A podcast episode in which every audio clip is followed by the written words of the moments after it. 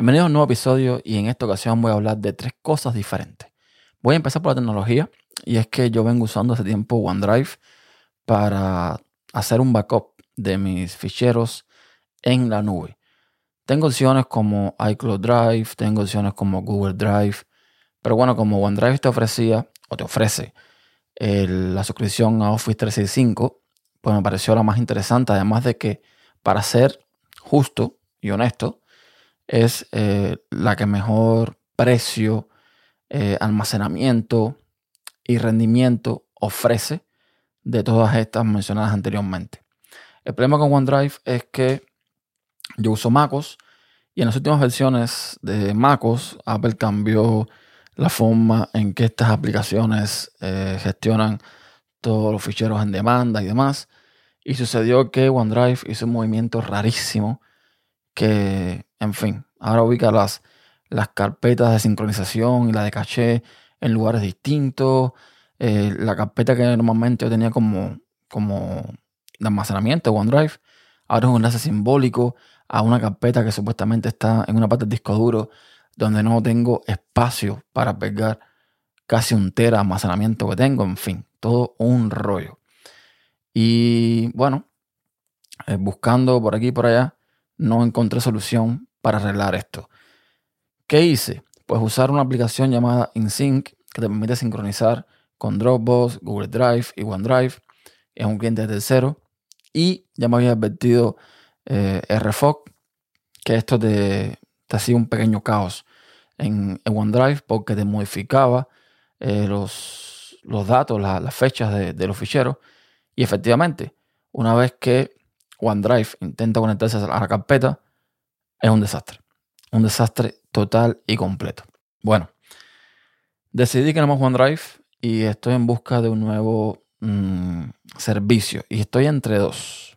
Dropbox, un viejo conocido, y Mega, que sinceramente es el que más me llama la atención porque sé que funciona muy bien. Además de que Mega no hace nada raro de, de montar eh, carpetas por aquí, por allá. Simplemente la carpeta que tú le digas sincroniza aquí, esa es la carpeta que él va a utilizar y se acabó. Esté donde esté. La solución también sería comprar un NAS. Y sí, es una solución válida, un poco cara, pero válida. Pero el NAS tiene dos problemas. Primero, que depende de que no se vaya la electricidad. Y segundo, que depende de que no se vaya el internet. Con lo cual, un NAS sería una opción que al final tendría que tener conectado a una nube. Sí o sí. Y bueno, en lo que el NAS llega, eh, no sé cuándo lo voy a comprar, pero en lo que llega, sigo valorando el tema de la nube, que es lo que, lo que me interesa. Ahora mismo tengo mi copia en OneDrive, tengo mi copia en local, pero tengo que ir buscando una nueva y creo que va a ser mega. Ya veré. Tengo tiempo para pensarlo. No estoy apurado con esto, pero eso es lo que hay. No estoy buscando nada en específico, nada súper raro, nada de archivos en demanda. No, simplemente un lugar donde hacer un backup. Punto, se acabó. Por cierto, el cliente de OneDrive que está en la Apple Store es una porquería. Es mejor bajarse que está directamente en la web de Microsoft porque eh, el de Apple Store me daba problemas, no se conectaba, en fin, era un bucle sin fin ahí, intentando conectarse. Con el otro se conectó al momento. Así que ya saben. Segundo tema, y es que eh, me quedé dormido viendo The Batman. Me quedé dormido y no iba ni por la mitad de la película. A ver, eh, yo sé que no la he terminado. Sería un poco eh, injusto juzgar hasta donde vi. Pero es que se me hizo la película muy densa, muy oscura. Y no solamente en las escenas, en la iluminación, sino en todo. O sea, me da la sensación de que los personajes todo el tiempo están susurrando. Me da la sensación de que eh, Ciudad Gótica es todo tiempo oscuro. Me da la sensación de que el guion no estaba a la altura del papel que podía ejecutar eh, Pattinson como, como Batman. Y es que cuando ves a Batman y ves a Bruce Wayne, estás viendo lo mismo. O sea, con otros Batman, tú sabes que, bueno, con el traje es una cosa, un tipo serio, un vigilante, todo lo que tú quieras. Pero cuando se quita el traje, cuando es el multimillonario, es un tipo que se ríe, que empatiza, que a pesar de tener sus traumas y sus dramas, es diferente al traje, ¿no? Al tipo del traje. Y aquí es el mismo tipo con y sin traje. O sea, que si ya era evidente con los anteriores de que tú hablabas directamente con Batman, le mirabas la cara y luego, si se quitaba la careta, te podías dar cuenta de que Bruce Wayne era Batman, aquí es más que evidente, pero súper evidente. Un guion muy serio, no hay una risa por ninguna parte, no hay, no hay nada que te saque una sonrisa, es todo muy serio, muy serio, muy, muy oscuro, no sé. Mira, sinceramente, mm, no sé si tendré que verla con, con una taza de café que no tomo, con un Red Bull, con una Coca-Cola, yo no sé. Pero si igual otra oportunidad, voy a tener que estar bien despierto, porque tres horas de mi vida viendo esta película, sinceramente no, no, no lo creo.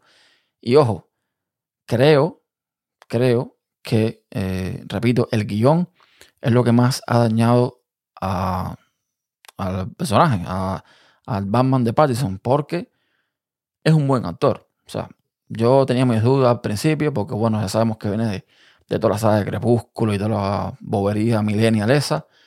Pero no sé, creo que puede haber hecho un buen papel. Si tan solo hubiese eh, diferenciado el Bruce Wayne a Batman. Si los hubiese diferenciado, la cosa hubiese estado muy, muy distinta. El resto de los personajes, pues, no sé, no sé. Creo que este pingüino es un poco más real, ¿no? Que el de Danny DeVito. Em, bueno, el pingüino también de la serie de Gotham también era bastante real. O sea, una persona con su, eh, sus cosas, ¿no? Eh, pero bueno, en, físicamente te daba la sensación de que estabas delante de, ese personaje. Eh, luego, el Alfred de esta película mm, sí, está bien, pero no sé. No sé, no, no, no. No, no, no encontré. No, no, no me sentí motivado ver la, viendo la película. De hecho, mm, desde que empezó, como que le perdí un poco el, gusto, ¿no? La concentración. Me, me, desconcentraba fácilmente. Así que tendré que darle otra oportunidad porque sinceramente esta a mí no me convenció para nada. Me quedé dormido. Y vamos al último tema y hay que está más candente ahora, que es que Elon Musk compra Twitter. Se hizo la compra oficial, ya después de que muchos pensamos que no iba a pasar, por todo aquello de que el consejo de dirección pues acudió a, la técnica de la píldora de veneno, que es un mecanismo en contra de una compra hostil y todo el rollo, pero no, al final se dieron y este señor pasa a comprar Twitter y pasa a ser el dueño de Twitter. Yo tengo todavía mis mm, dudas, muchas dudas, eh, porque es un personaje peculiar, es un personaje que, que por un lado es muy inteligente, por otro lado es un idiota. Entonces, no sé, esa bipolaridad a mí me, me preocupa mucho y más cuando se ha proyectado ciertas cosas que, no sé, para mí creo que serían un problema. Sí es cierto que él propone varios, varios cambios, varias mejoras que me parecen interesantes. Y entre ellas, por ejemplo, está lo de hacer el algoritmo de Twitter open source. De hecho, ya hay un, repositorio eh, de Twitter en GitHub que tiene el nombre de algoritmo, o sea, del algoritmo. Parece que va en serio en, en este sentido. Eh, luego dice que va a verificar a todos los que sean humanos. Me parece bien. Yo creo que, aunque le pongan o no el, el simbolito este, el badge, eh, al lado del nombre, creo que deberían verificarse quiénes son los humanos para poder limpiar un poco la red de bots y spam y todo el rollo. Y bueno, hay otras cosas que ya se verán con el tiempo si funcionan o no funcionan y si trae cambios realmente interesantes. Sobre el tema de libertad de expresión, que es la ley que en Twitter no hay. Eh, yo sigo diciendo de que la culpa no es de Twitter, la culpa es de los usuarios que denuncian los tweets en Twitter. Pero bueno, vamos a ver qué giro le dan a todo esto. Eh, mucha gente que decía que bueno, que ahora con esto el mismísimo Donald Trump iba a volver a la red social. Parece que Donald Trump ha dicho, y de hecho se ha regado mucho por las redes sociales de, de Trump, Truth, que él no vuelva a Twitter, aunque sea Elon Musk, que se quede en su red social, cosa que me alegra muchísimo. Y bueno, nada, eso es lo que hay hasta ahora. Vamos a ver los cambios que va a hacer este señor, que se dice, se contradice, que habla de libertad de expresión por un lado, pero bloquea a mansalva por el otro cuando alguien lo critica. Entonces, muy coherente a veces no es.